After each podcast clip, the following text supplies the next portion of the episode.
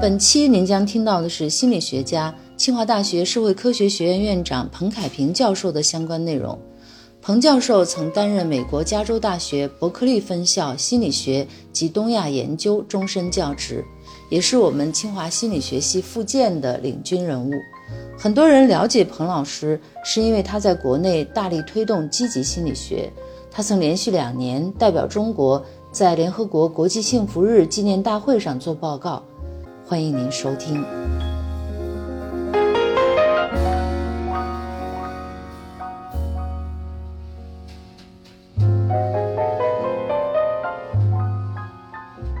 嗯，呃，您在伯克利哈做文化研究，已经是一个嗯非常有成就的学者了，在美国也是应该说是。很重要的代表人物，那为什么要回到中国来做积极心理学的研究？这个跟您原来的学术积累好像看上去还是不太相关。这就是我的一个特点和个性，就是说我喜欢做开拓者、拓荒者，英文叫做 trailblazer。因为我总结了一下，我这一生其实是不断的去找科学的前沿问题。我的老师尼斯贝的教授是美国科学院的两院院士。他的一句话曾经感动了我很长时间。他说：“一个有学术担当精神的人，他一定是要永远在做新的课题，而不是做老的课题。”他自己自总结就是十年换一个题目。为什么呢？因为十年，他说这个问题其实你研究的差不多了。一开始做了很多的试验，写一些报告，然后再写一篇综述，就是最高理论综述，最后写一本书。你这个意思，这个十年的课题就研究结束了。这样的话，你永远在开创新的课题。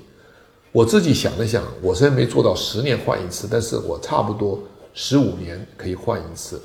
在北京大学，我做的是心理测量、心理测验，做了很多的研究，也写了一本书。后来到美国去，我做的是文化心理学试验，也做了很多，也发了很多文章。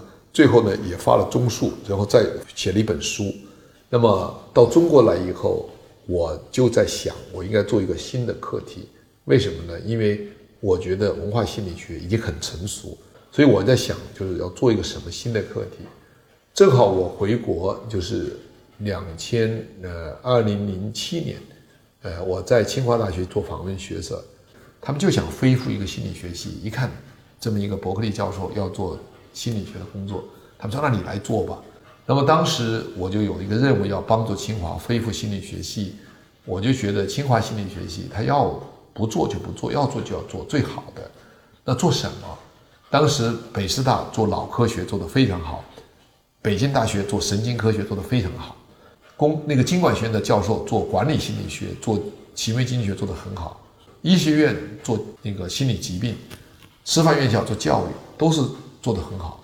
我们清华做什么？当时我就想，我们做两个，一个是做这个科技心理学，利用清华大学的工科优势；第二个做积极心理学，一个全新的领域。所以这是从学术角度来讲，我愿意这么做。从社会需求来讲，当时人民日报做了一个调查，对我影响很大。那个调查询问了一下我们中国社会，你是不是认为自己是弱势群体？居然百分之九十的中国人民说自己属于弱势群体的一员，这是非常不理性的。城管认为自己是弱势群体，小商小贩认为是弱势群体，干部认为自己弱势群体，因为最近反腐倡廉抓得很紧，群众认为自己弱势群体，那肯定有问题，这是心态问题。这个心态就是不太积极。所以我回国以后就决定，就是从学术的角度，从社会需求的角度来推一个新的学科，叫积极心理学。当然，这里头还有一个个人原因，就是积极心理学的发起人，其中一个叫皮特森教授，是我密西根大学的老师之一，所以他说你应该做这个事情。我想了想，我说我试一试，哦，我就开始推动，但是真的没有想到，反应反响那么快那么大，说明这个需求早已经在。在我回国之前，二零零八年，你去搜百度的积极心理学，没有一个点击，很少。但现在都是上百万的点击，每天都有很多，说明什么？说明这是一个有中国现实需求的学科。呃，我是在一个正确的地方，一个正确的时候，做了一件正确的事情。那您在伯克利已经是终身教授了哈，就是未来的生活应该说，嗯，一眼看过去就是会是一个非常嗯富足、非常优裕的这样的生活条件。但是回到清华来重建心理学系是一个筚路蓝缕的这样的一个工作，就是完全非常辛苦。嗯，就是从从零做起哈。对，所以这也是一个个人的选择。是。呃，包括您家庭，这个太太和孩子都在美国。对，那您自己做这个选择的时候是怎么考虑的？这确实是一个很大的、很重要的一个选择，也不是马上就做出来的选择。我其实试了这个三年，就是一开始呢是兼做，对，边边边做边看。我跟当时学校领导承诺就是三年，我帮清华大学心理系建起来，后来就变成了六个月。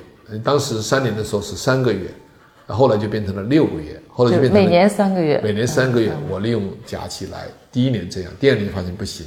中国的事情你不在现场，你不做这个事情，你不跟人打交道是做不成的。虽然有尚方宝剑校领导的支持，但是很多事情你不在的话是没人帮你做的。即使是领导同意的事情，我们的人也愿意给你面子，他要等你回来跟他说。他就说：“哎呀，彭老师，我帮你做这个事情。我当时想，这个事情早就该做，但是人家他一定是愿意跟你建立关系、建立信任，不是说功利交换，他就是人信任当面说的事情，当面见的人。看一个人光在纸面上看，他都不知道是谁，他无论怎么样都还是有一些担忧，都有一些防备。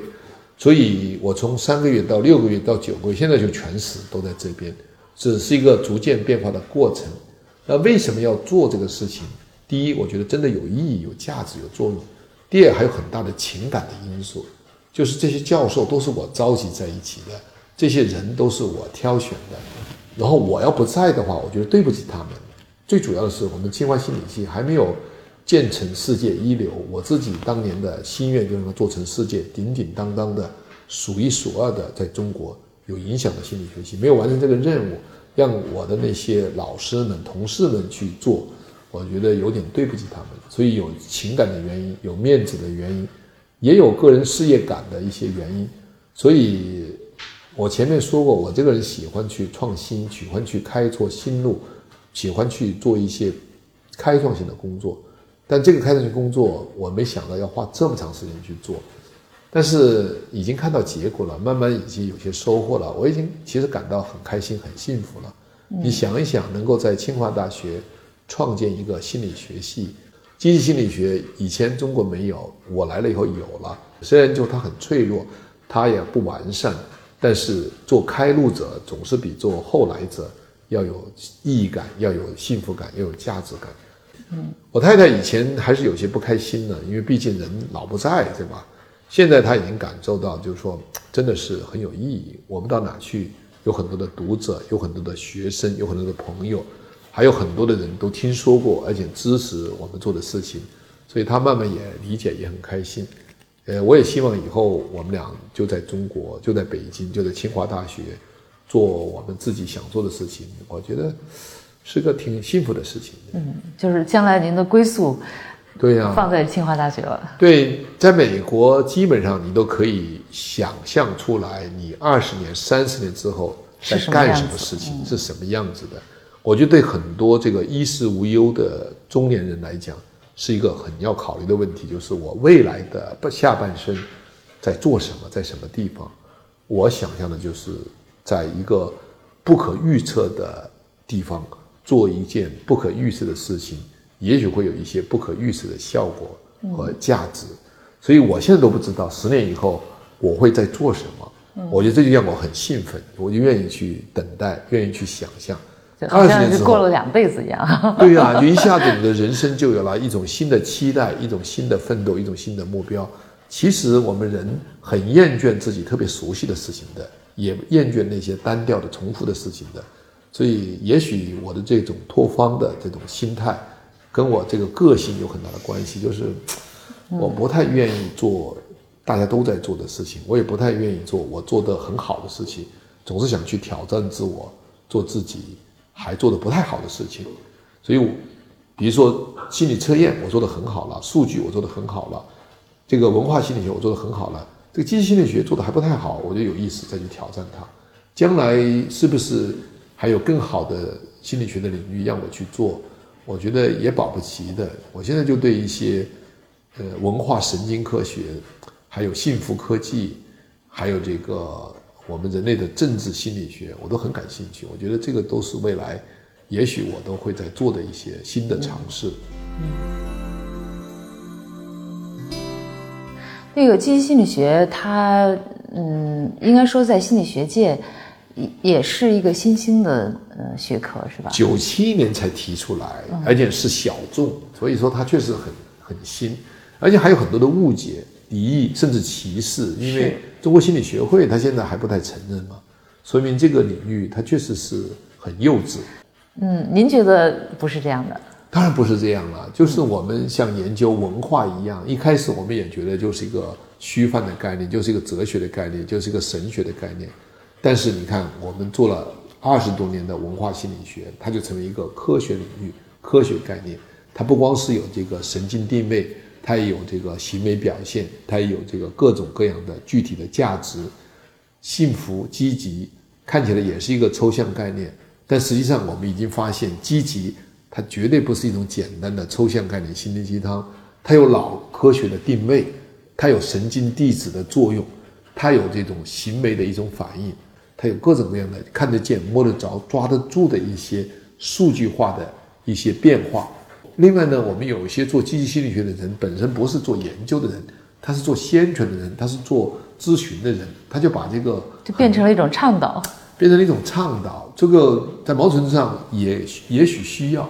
但是我觉得未来肯定是要超越这个倡导，进到一个实证的科学的探索的一个阶段。现在已经慢慢出现了，像我们中国成立了积极心理学协会的筹备小组，那么是希望能做研究的。我们清华大学成立了这个积极心理学的应用平台，叫做幸福科技实验室。嗯，它真的是要做出产品出来，能够有用有价值。那现在就是一个我们向公众解释积极心理学的一个很好的契机哈，呃，现在我们就可以有机会来向公众解释，呃，积极心理学它的科学价值。对。那我们需要了解的至少包含哪哪些知识？关于积极心理学？积极心理学一个最重要的发现，也是过去十五年人类科学界的一个最伟大的发现之一，就是。我们以前对进化论的理解是有偏差的。我们以前讲进化，经常讲的一个观点叫做“适者生存”，自然选择适者生存。这个“适者生存”，我们有些人把它通俗的理解为“物竞天择”，就是说你只有比别人强大，你才能够活下来。人能从猴子变来，因为我们比猴子强大，现在他们成为我们的下属，所以有这种所谓的等级竞争。阶层各种各样的一种错误理解，其实机器理学发现，生物和人类的进化，它不仅仅是自然选择，它还有很多选择机制，比如说美的选择，the survival of the beautiful，在生物世界，在人的世界，有魅力是一个特别重要的生存策略和机制。所以达尔文的思想被我们错误的理解，这是积极心理学一个很重要的纠正，就是重新解读达尔文的进化论。强调几千万年的人类演化历史选择出来是积极心理，为什么这么说？因为我们人类和动物有很多的共性，这个共性就包括贪婪、野蛮、自私，恰恰是这些动物的共性。我们有人把它叫做人性，其实是不对的。从科学逻辑来讲，A 它不应该等于 B，A 和 B 不应该有重叠，这是简单的逻辑。动物的共性是动物的共性，人的人性是人独有、动物没有的特性。人有、动物没有的特性是什么？积极心理。我们追求理想，我们追求幸福是人的天性。有人说不对呀，动物也在寻求快乐，那叫快乐，它不叫幸福。幸福和快乐是完全不一样的。这就是我们积极心理学它的最伟大的贡献，就是重新发现。人性到底是什么？所以人性是积极的。第二，我们发现幸福只是我们人类的追求的副产品。换句话说，幸福不是你能够追求出来的，幸福是你在追求有意义的事情之后产生出来的。所以它一定要有意义感。第三个发现，我们人能够生存到现在，其实是在追求其他事情得到幸福。同时，我们追求什么事情？我们现在发现，人有一些伟大的人性，让我们人活下来，活得快乐，活得开心。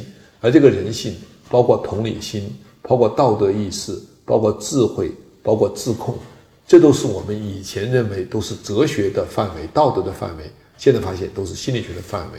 所以，对道德、智慧、自控、同理的研究，是积极心理学的一个很全新的领域。同样的，我们最伟大的贡献之一，四个，第四个。就是发现科学技术能够提升我们人类的积极的心理能量。就是我们老以为快乐就是快乐，过了就过了，其实不对的。我们发现快乐可以产生巨大的心理能量，而这个心理能量可以通过科技的方法、科技手段能够提升。所以，积极心理学其实是一个不断变化的新兴学科，有很多出其不意的发现。现在发现它不是简单的说说而已，它是有各种各样的一种科技手段。生理体验、神经化学地质，还有很多的这种行为的表现，所以这是积极心理学的一个很伟大的突破。有很多，我们现在还在逐渐积累。这个学科一九九七年第一次提出来，世界积极心理学学会成立，到现在为止只有不到十年的时间。那么，能够在这么一个新兴的世界科学发展前沿，我们中国人民站住了这个脚。而且参与了领导这个学科的发展，我觉得是科学史上少有的机会。很长时间以来，我们中国人是追西方人的科学，我们的物理学比人晚了很长时间，生物学晚了很长时间。但是在积极心理学领域里头，我们中国积极心理学大会的举行只比世界积极心理学大会晚三年，所以我觉得机会难得，我们很难。有一个全新的科技领域，我们中国人和世界同步，而且有可能做得很好。有些人甚至已经把这个幸福科技实验室称作为世界上第一个幸福科技的研究室。现在，斯坦福建了一个，呃，伯克利建了一个，宾大建了一个，所以你可以看见人家在学我们。宾州大学评出来世界积极心理学的六大中心。我们清华大学十一大中心，清华的积极心理学排在世界前六位，我觉得难得，而且很有意义。能不能说积极心理学就是关于幸福的心理学？呃，绝对不能这么说，因为幸福它是一个复杂现象，它是多学科的研究领域，经济学、社会学、政治学都可以研究幸福，心理学也可以研究幸福。但是积极心理学不等于幸福科学，幸福科学更广泛。积极心理学它也不光研究幸福，它研究人类的道德、人类的戒律自信、人类的升华感、人类的感恩、人类的宽容、人类的责任等等，让我们人成其为人的一些心理特性。这个是很多人以前没有想到的，就是我们以前受西方的这种还原主义的影响，科学都以为越往下面做越科学。比如说，你研究人的行为，你把它脑来分析。脑来分析以后，你把它分成神经元、细胞，这个叫还原主义。还原主义是上个世纪十八世纪人类的科学家的一种科学哲学。物理学家研究物质，他把它分到原子、分子、电子、质子。那么很多人把心理学也这么做。我个人认为这是一种做法，有它的意义和价值。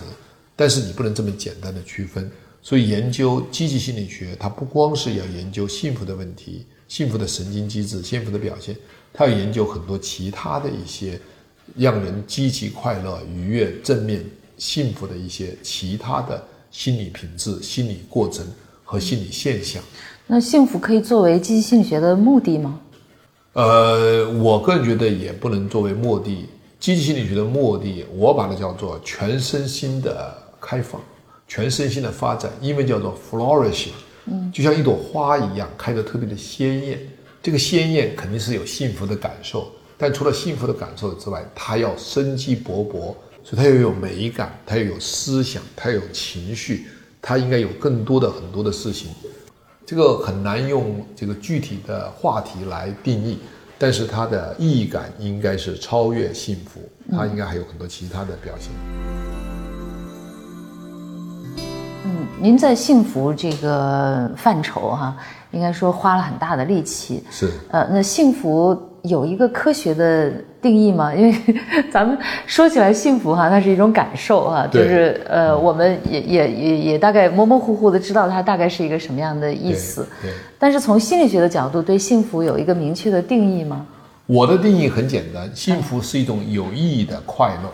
什么意思呢？就是说，一个人幸福的时候，他一定是快乐的。换句话说，他的情绪一定是正面的。这个情绪正面，它一定是有各种神经化学递质，比如多巴胺、催产素、内啡肽、五羟色胺等等，它一定有一种正面情绪愉悦。第二呢，就是这个幸福的时候，它一定不能有一些负面情绪的一种活动。你说你很开心，但是你又在流眼泪，这个就肯定不对了，对吧？第三一个呢，除了这些情绪的指标之外，它一定要有意义感，就是说你一定要觉得你的这个此时此刻的快乐状态。它是有价值的，它是有意义的，它是社会承认和接受的，它是让你能够愿意去跟别人分享，愿意去做事情的，这个叫做意义感。所以，如果用一个简单的声明来说明幸福是什么，我的观点就是：幸福是有意义的快乐，它不能够缺少快乐，但是也不能缺少意义。嗯。那如果说我们了解了幸福的定义，哈，您现在又在研究幸福科技，那幸福是可以学习的吗？是可以制造的吗？幸福是一种能力，这个能力是可以学习的。既然是可以学习的能力，它当然可以是产生的，也可以叫做制造的，所以它可以做得到的。有很多的方法可以让我们产生幸福的感受。首先，情绪调节，我们就可以学如何让自己的心情变得愉悦一些。当你不开心的时候，你可以有各种方法，让你这个负面情绪逐渐的消失掉，对吧？听听音乐，写点东西，跑跑步，锻炼身体，喝点酒茶，各种激素的这种刺激，都会让你的负面情绪产生这个抑制作用。但是情绪调节，但光有情绪调节，你的幸福感怎么来？我们发现这个时候有文化的一种体验，有一种道德的召唤，有一种人性的感觉，有一种伟大、正面、积极的冲动。这个时候再加上情绪体验，你就感到很幸福。所以王维讲“行至水穷处，坐看云起时”，这就是你开心的时候，不光是开心，你还领会到这种自然的人性的伟大的规律，所以这个幸福感就油油然而生。嗯，那这种有意义的快乐里边，所谓的这个意义，好像很多都是一种文化意义。太对了，意义是我们大脑前额叶的产物。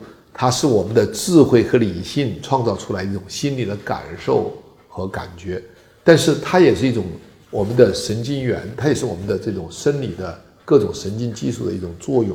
所以我们发现一个很重要的意义的标志，就是一种智慧的感受，有一种仿佛真理都已经遮开帷幕，让你看得清清楚楚。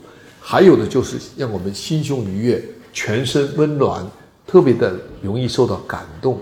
这都是意义感觉，所以它是可以体会得到，也可以发现出来，同时呢，也可以测得准的一种心理的活动。嗯，那比如说你刚才举的例子哈，行到水穷处，坐看云起时哈，我如果没有这个文化的积累，那我行到水穷处的时候，我的幸福感就没那么强，你就没那么强，你只有快乐，但是你没有幸福。就像一个人看着落霞，看着这个枯雾，看着各种大山。一看到就好漂亮啊，这是快乐，这是开心。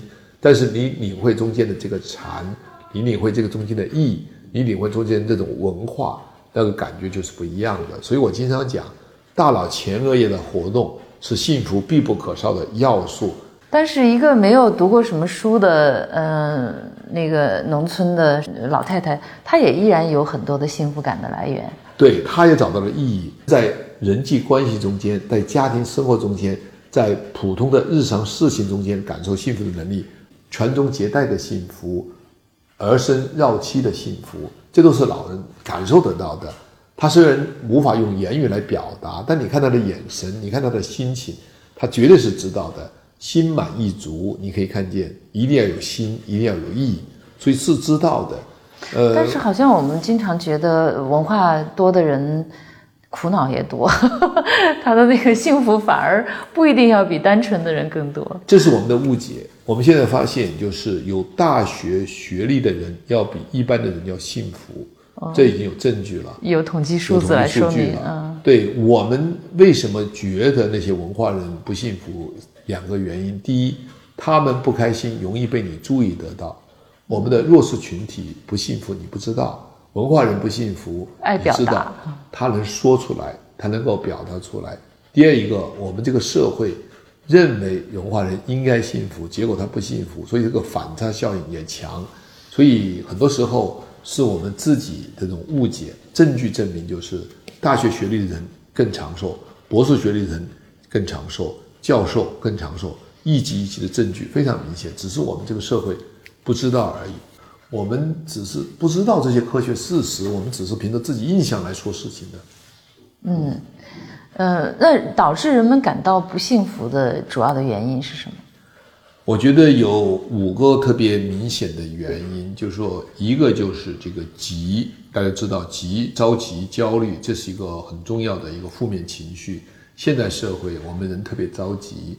第二个就是飘，飘什么意思呢？就是说，我们觉得没有没有没有底，没有根，做事情不专专注，沉不下来。幸福一个特别重要的体验叫做浮流。浮流是你在做一件事情的时候能够沉浸其中，物我两忘，忘掉时间，忘掉空间。但是你飘的时候，你是根本就体会不到这种快乐的感受和意义。第三一个是比，因为我们现在大家在一起城市里头生活，比起来太容易了。还有一个就是现代媒体啊，现代电视和现代新闻，把那些富豪的生活赤裸裸的展现在我们面前，攀比之心就很强烈。第三一个呢，我个人觉得恨也是一个很重要的原因，就是我们这么多年的阶级教育、仇恨意识，让很多人心态就是恨别人，这个是很危险的。就是我们一定要用爱来代替恨。还一个我觉得不太好的事情就是这个我们靠，就是我们忘掉了，在一个现代生活里头，幸福感是自己得到的，是别人给不了的。无论是政府，无论是爸爸妈妈。无论是朋友，谁都给不了幸福，幸福得靠自己去争取。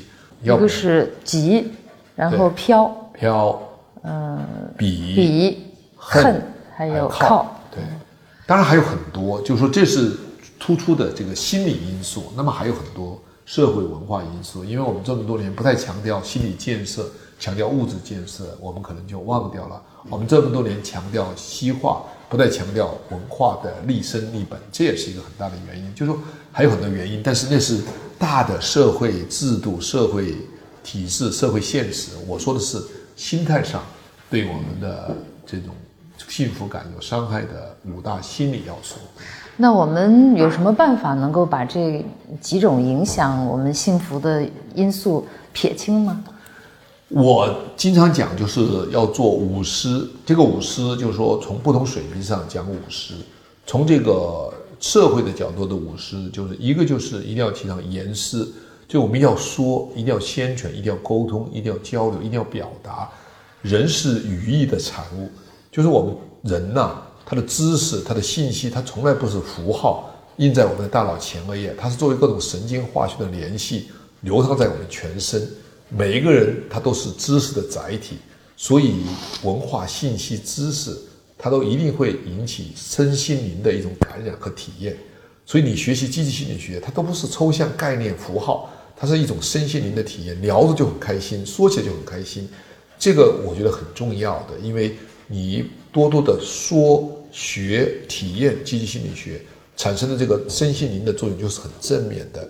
我们都做过研究的，你让人去聊社会不公平，哎呦，那越聊越愤怒，最后就拍桌子就骂娘，所有的这个可蒂松啊、应激的激素全都膨胀起来。为什么？因为人从来不是被动的、抽象的理解概念，它是一种带种身心灵的体验来。所以讲积极，讲朝气蓬勃，讲道德高尚。你看那些人说话都是头抬起来、胸挺起来、手舞足蹈、洋洋得意，为什么？有感染作用。所以知行合一是完全一样的，所以这是第一个，要多多的宣传、学习、感染，这不是灌输心灵鸡汤，是体验积极正能量。所以我经常讲，积极心理学不是送给你的汤，那是靠啊，那是靠补药来，那个思想都不对，它是自己的体验。第二个呢，积极心理学它一定要去做，叫深思，人一定要做事情的，所以积极它是可以通过做一些事情来产生的。跑步十五分钟到三十分钟，大脑分泌出各种积极化学激素、神经化学激素，你很开心，你很积极。运动为什么上瘾？它是做了，闻香闻一会儿就会觉得很开心。第三个，我们就发现一定要去呃有眼思，眼是什么意思？就是一定要去有慧眼禅心，关注生活中间的一些正面的变化的事情。上班别老只着急赶路，看一看周围的美景。看一看周围的人，看一看自己的家里有没有忽视的事情，修行自己的格物致知、诚意正心的这种能力，修炼慧眼禅心很重要的。生活其实不单调的，但是你老只想着自己的任务、这样的事情，你就看不到生活的变化和美感。季节的变化，你注意到了没有？家里你的爱人换了一件新衣服，你注意到了没有？小孩的一种。一种爱，一种对你的羡慕，对你的这个爱戴，你注意到没有？很多时候都没有注意到的，因为太忙啊，太着急啊。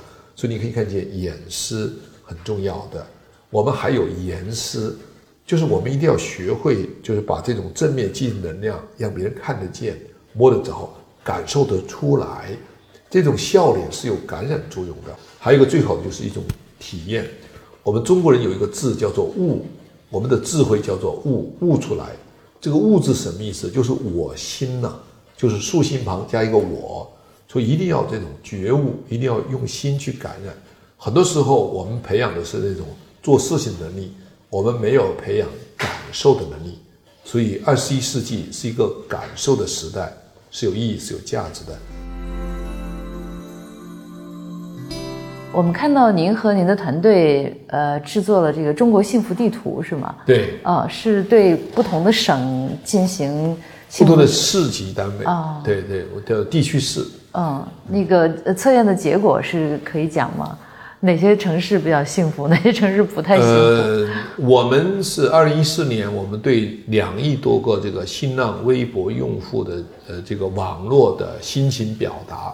和他的这个情绪行为表达做了一个大数据的分析和计算，是和新浪合作一起做的。数据呢是他们提供给我们的，我们是把这个一千二百五十个这个词和行动，把它挑出来，做成了一个叫做幸福词库。嗯，美国宾州大学他们设计出来是七百多个词库，但是我觉得我们中国人的情绪表达比它更丰富。所以这也是一个很重要的心理学发现。比如说，我今天连喝了三杯酒，老外觉得就是行动，但我们知道这是中国人开心的方法。我注意看谁好多眼，说明你爱喜欢他。就中国人的很多的这个描述，它都不是情绪描述，它都是行动描述。所以我们把中国文化这个行动特色把它加进去，又制作了一个幸福词库。然后进行了这个大数据的分析，就是三百六十五天，在所有的微博的上这些词汇出现的这个频率，然后呢，再把它分成各个地地地级市，不光是省地级市，然后做出来。那么现在我们已经发现，有些地方的幸福指数排名是很高的。最后就是评出来，中国这个四百多个市级的单位，它的这个幸福的排名。然后比较突出的，我说几个例子吧。杭州大城市里头，杭州比较突出，杭州的排名也比较高。那个玉溪，云南那个玉溪排名也比较高，这都是比较突出的这个高的几个地方。那么北京、上海、广州并没有我们想象那么差，但肯定不是最幸福的地方，它是在中间，不太突出。嗯，那北京和上海这样的大城市。应该说，它的 GDP 啊，这个人均收入啊，都是很高的。对。但是它在幸福指数的排名并不高哈。对。这个原因是什么？原因就是我刚才谈到的这五大因素。这五大因素在北京、上海、广州地区都是特别突出的，就是这种急呀、飘啊、恨啊、比呀、这个靠啊，都比较突出。所以人们追求幸福的这种精神不足。另外一个呢，就是这些传统地区。好像也不愿意谈幸福，大家愿意谈别的，谈成功啊，谈发财呀，谈官位呀，就谈这些外在指标。这些指标最后就变成比较的结果，让你很不开心的。嗯，所以可能这种外在的物质化的生活的方式和这种竞争的激烈的比较的倾向，让我们这些地方的人不是特别的开心。那些小地方，那些中等城市，他们的老百姓、政府也愿意谈幸福的问题。像云南的德宏地区，他们排名挺高的，但是那个地方，你看政府就是想让老百姓如何开心，所以他那个地方的排名也挺高。呃，政府每届政府就是想如何让老百姓幸福。呃，您和您的团队一直在研究网民啊，对，就是包括您做这个幸福指数，也是通过网上的这个用词来做的。就除了呃做出来这个幸福的地图之外，您还有什么其他的发现？通过对中国网民的研究，我们其实做了很多的这种网络心理的研究，就是除了这个幸福的指数之外，我们也做了这个人中国人民的这个生活健康指数。换句话说，就是说我们老百姓。在做什么事情？那么他的这个每一种事情对他带来的幸福的感受如何？我们发现就是有一些我们以前没有想到的一些结论，比如我们中国人民老以为这个老年人以带孩子为幸福，我们甚至给它叫做天伦之乐。我们发现不一定，尤其是现代的这个父母亲，他未必以天伦之乐为快乐。他帮你看孩子是为了你是他的责任感。他自己有自己的快乐，比如说旅游啊、跳广场舞啊、跟朋友们在一起呀，呃，跟我们传统的想法是不一样的。这也给我们年轻人一个启示，就是不要以为把自己的孩子塞给爸爸妈妈带就会让他幸福，其实他这么做是为你幸福。另外，我们也发现，就是我们中国人，呃，做其他业余事情、做一些自己感兴趣的事情的快乐感，也比他的工作的快乐感要强。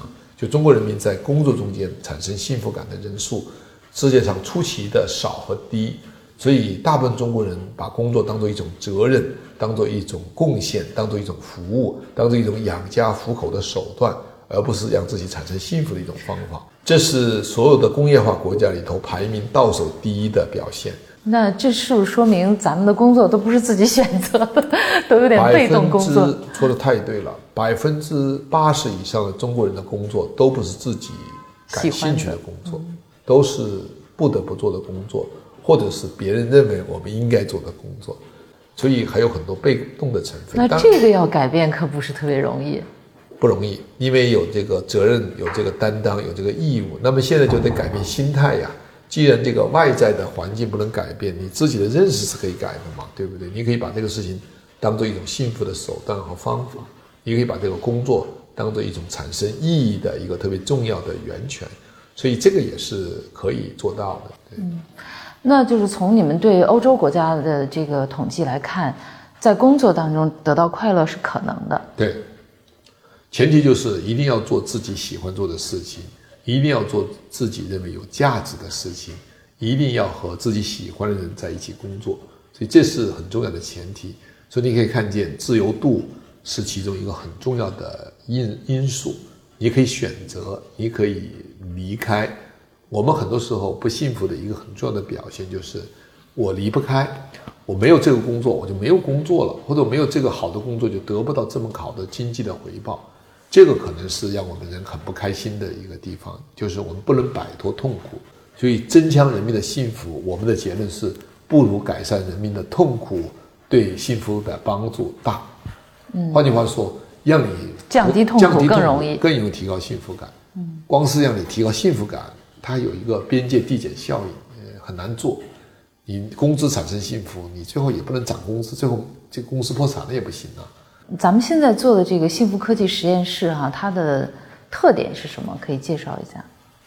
这个幸福科技实验室，它的一大特点，它是有理论基础的。这个理论基础叫做积极心理学，所以它是建立在理论科学理论的基础之上。也有很多人在做一些让人开心的事情，能够睡好觉的事情，能够快乐的事情，但是他只是找到了一个术，他没有找到道。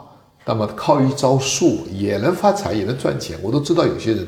做一些特别简单的事情，比如说在自己的办公室贴一些花花绿绿的一个纸片，他也可以赚很多的钱，因为推销这种快乐纸片。但是为什么呀？原因是什么呀？科技科学是什么呀？原理是什么呀？所以有术无道的话，你就永远止于术，你就只能做这个东西。第二呢，它是以新兴科技作为依托的，就是我们希望通过清华大学平台，把这种新兴科技、老科学的虚拟技术的。大数据的这种新的技术引进来，就不是传统的捏球啊、打人呐、或者是那些摆沙盘呐、这些传统的做法，是一个新型的科技的做法，所以它的这个科技的突破、科技含量是比较新。第三一个呢，我们是着眼未来的，就什么意思呢？我们觉得就是一定要和新的这种下一代的人可能用的东西来来做关系，因为我们觉得就是你让老年人去用这些科技产品啊，没有我们想象那么容易。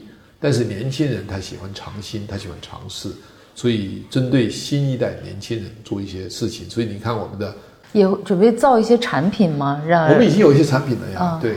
是是让人能够幸福的产品。让人快乐的产品，让人这个愉悦的产品，但是让人幸福的产品，现在还在探索。有些具体的产品出来吗？呃，我们有很多产品啊，现在比如说我们有一种脑波测试，就是说你戴上这个一个很简单的头箍，那么它是用干采集，不用用胶水呀、不用用各种这种电极呀、它干采集的方式可以测出你的这个这个脑波的状态。人在特定脑波状态下是很放松的，是很快乐，是很愉悦的。另外还有一个叫做可地松和 DHL，就是两种压力激素的测试，就是说通过你的这个唾液舔一下，我们就可以测出来你的现在的可地松的水平。人一可地松水平高就很紧张嘛，就放松不了嘛，所以可以测出来，就体外检测你的心情状态。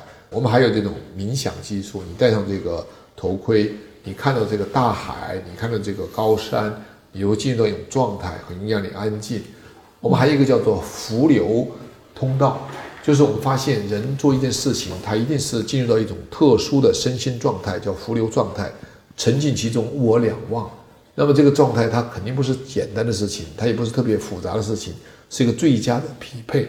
我们发现这个状态可以让人进入到特别愉悦的、轻松的状态，叫浮流通道。我们还设计出一个游戏叫天使，就告诉你在你的这个团队里头有一个人是你的天使，他帮助照顾你，但是你不能去问人家，你必须去猜谁是天使。当你心中有天使的时候，你觉得人人都是好人，人都想帮助你。在一个特殊的小的环境里头生活，不免有一些生活上的龌龊、争执和敌意。这个时候，如果你的心态很正，你就觉得，哎呦，这个人是我天使，他这么做我可以理解。还有的时候，有的人是一个无意的善意，比如说他给你让下路，可能对他来讲不是一个特别大的事情，但你立马认为，哦，这是一个天使，这个感觉就不好，感觉就很好，这个意义就不太一样。所以心中有佛，眼中见佛；心中有死，眼中见死。所以我们设计出很多这样的积极心理学的游戏练习和方案，真的是有作用、有意义的。呃，您曾经两次代表中国在联合国的国际幸福日大会上面做报告哈。对，呃，当时选好像邀请的人也不多哈，为什么会选择一个呃中国的代表，就是选您去做这个报告？对，很有意思。就是我第一次去，他们选了三个民间代表，我发现很有代表性。他们选了一个美国大学生联合会的主席，是一个金发女郎，她代表世界上富裕的国家和年轻一代。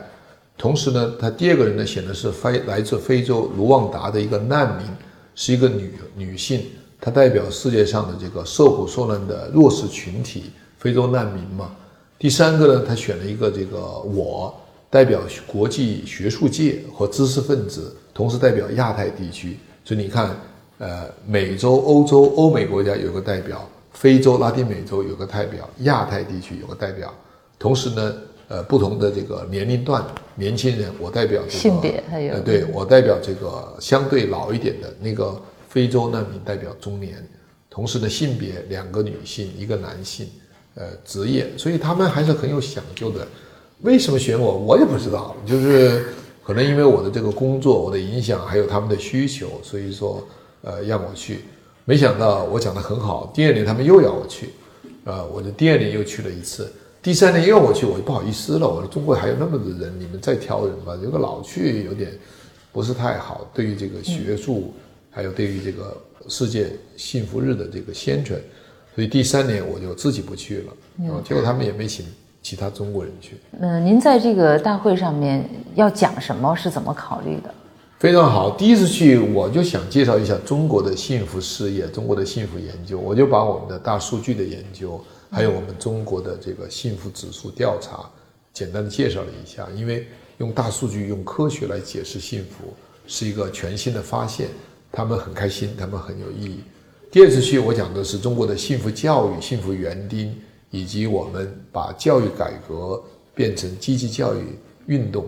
呃，他们很开心，因为代表的是一个新的这个全世界可以普世的一个新思路。就幸福到底从怎么来，怎么去做？呃，我们提出来从教育入手，他们觉得是一个很好的话题。所以第一次讲的是大数据的幸福指数研究，因为他是我是代表科学界嘛。第二次呢，我是代表教育界，因为他们需要有一个教育界的人士讲幸福教育运动。您讲的这个幸福教育的概念是全民幸福教育，还是说在我们的常规教育里边增加关于幸福的内容？都有。我们的幸福教育是一个系统工程，所以我们觉得就是第一个就是要对我们的小学生、中学生、大学生进行幸福教育。这个幸福教育呢？应该是跟我们现有的教育方案体制相融合。嗯，你突然加一个进去，其实很难做的。小学、中学，它的教学计划安排都很紧密。嗯，所以我们是跟他们说，就是我们来配合你们做德育教育、心理教育，反正你们也得做。你与其讲一些抽动的、呃抽象的、空洞的大道理，不如讲我们积极心理学的具体的体验。很多学校发现很有意思，小孩本来特别烦德育教育，因为都讲的是英雄人物啊。历史事件呢，跟他们没什么关系的事情，现在用心理学、用体验来代替，很多孩子很开心。所以这是这个叫做你们教他什么？我们对每一个这个孩子都教了一个六加二模型，也就是说，我们教孩子如何去认识自己，很多孩子都不知道的。嗯，他们认为自我认识是一个哲学概念，其实是心理概念。你是谁？我是谁？我为什么这么做？其实都有很大的这个意义的。它有个自我发现。这个六加二是什么？六加二呢，就是自我，还有这个 PERMA，就是我们的这个叫积极情绪调节，还有这个沉浸感受，如何如何静下来、沉下来，还有这个关系建设、沟通交流，还有一个这个结果的发现，就是要做一些事情有结果，让他意识到叫做主动精神和自我效能感。然后第六个就是他的这个呃意义发现，就在生活中间找到意义。看这个花开和凋谢，你就知道生命的意义是什么；看着这个爸爸妈妈和别人之间的相依为命，你就知道生命的意义是什么。这种意义发现。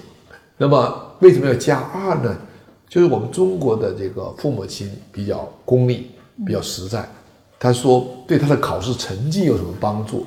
所以我们也教一些这个积极学习的技巧，给他考试成绩加加 能涨分的。如果说我们每个人都需要了解那么几条心理学常识的话，那最基本的东西，你你要告诉我们的是什么？特别好，我们觉得有三个特别重要的知识，我把它叫做心理学的公理。换句话说，就是。你知道它，你就会理解很多心理学的其他的定义。第一条心理学的公理就是所有的外在世界都是我们人心的产物。换句话说，所有的世界都是我们构造出来的。这个树是不是树，其实是你自己构造出来的。因为不同文化的人、不同经历的人、不同年龄的人，他对树的理解是不太一样的。知道这一点有什么好处？你就知道调整心态、改变视野、分改变自己的知识，都可以改变我们对现实事物的认识。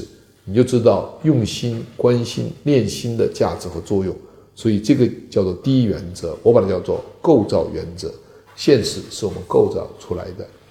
第二个也很重要的就是，人也是情境的产物。换句话说，我们所有的心理活动都受到外在环境的影响。这个外在环境决定了我们人的很多心理特点。中国人曾经说法：一个人一辈子的成就，一命、二运、三风水、四读书。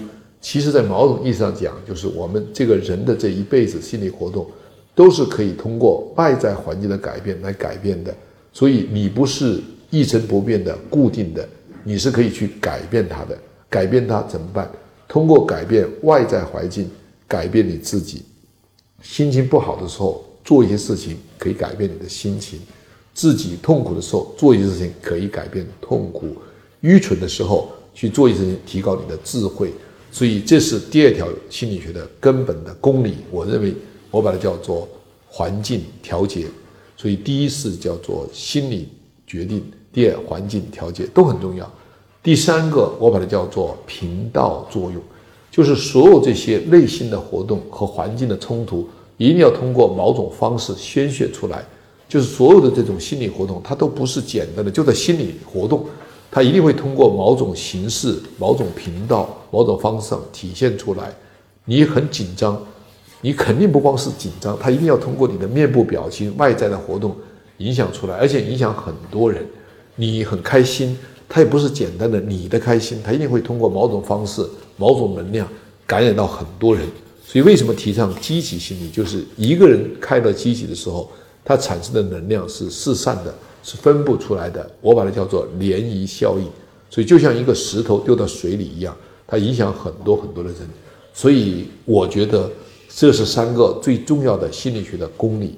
这公理知道以后，还有很多，很多人都不一定明白这个道理的。比如说涟漪效应，我们认为自己做事情就做的事情，但在这个宇宙体系之中，你做的一件事情会影响很多人，而这个很多人可能就受到你的这个眷顾，受到你的支持，当然也可能受到你的感染，很有意义的。那之前的这个心理学的发展。好像有一个阶段是比较重视人的病态心理的，是吗？啊，那嗯，这个现在依然是在继续发展吗？还是说它有被取代的这种趋势？嗯，积极心理学就希望取代心理学里头的这种消极、负面、病态、疾病为为主的研究趋势和范式。有一个大家熟悉的课程叫哈佛幸福课，这个主讲老师叫特尔本沙哈。他曾经做了一个研究，就是比较了一下心理学从一九六八年到二零零八年之间，他所发表的这个研究报告文章的主题，它是积极还是消极？结果意外的发现一个很重要的，叫做应该十八比一的一个大概比例。我自己这里做了一个研究，我把心理学从这个一八七六年它成立的时候，到这个两千零八年，将近一百年时间里头。它的所有的文章数目，我发现一个比例叫八比一，就是它有八篇消极的文章才会产生一篇的文章，说明什么呢？说明我们心理学确实有一个负面倾向为主的一个研究范式，所以弗洛伊德正好是代表了这个负面倾向的典型。他研究的病人，他通过病人的研究来得出心理学的一些结论，然后把这个结论再引引用到正常人身上。所以给我们一个基本的感觉，就是大家都有病，成功人士更是有病，天才都是疯狂的结果。这个思想影响了这个人类将近一百多年。在一九五四年的时候，有一个人本主义的心理学家叫马斯洛，他第一个提出来心理学这样的负面倾向性对我们心理学的伤害。他觉得我们应该研究正常的人、积极的人，而不是研究大学生和有病的人。所以他把这个新的学科叫做积极心理学，所以我认为积极心理学其实是人本主义思想的一次体现，也代表了我们心理学的心理学家的一个反省。所以它在逐渐的影响到其他的领域，比如说弗洛伊德的影响在这个精神分析领域还存在，但在临床心理学领域它会越来越少，反而是不学心理学的人读弗洛伊德。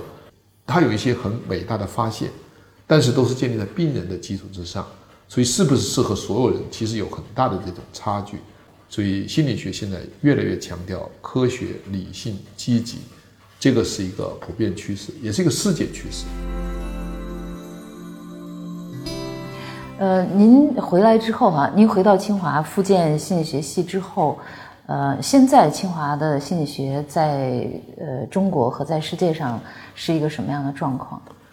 清华的心理学以这个科技和积极作为它的一个特色，应该是得到了中国学者和世界学者的共识。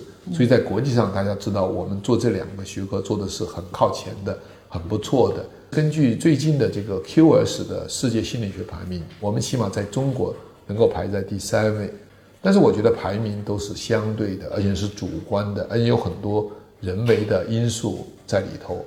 因为我们的人就很少，我们的历史很简短，我们的学生还没有成才的人，因为毕竟刚刚成立，所以未来清华心理学的定位要靠我们的学生来定位。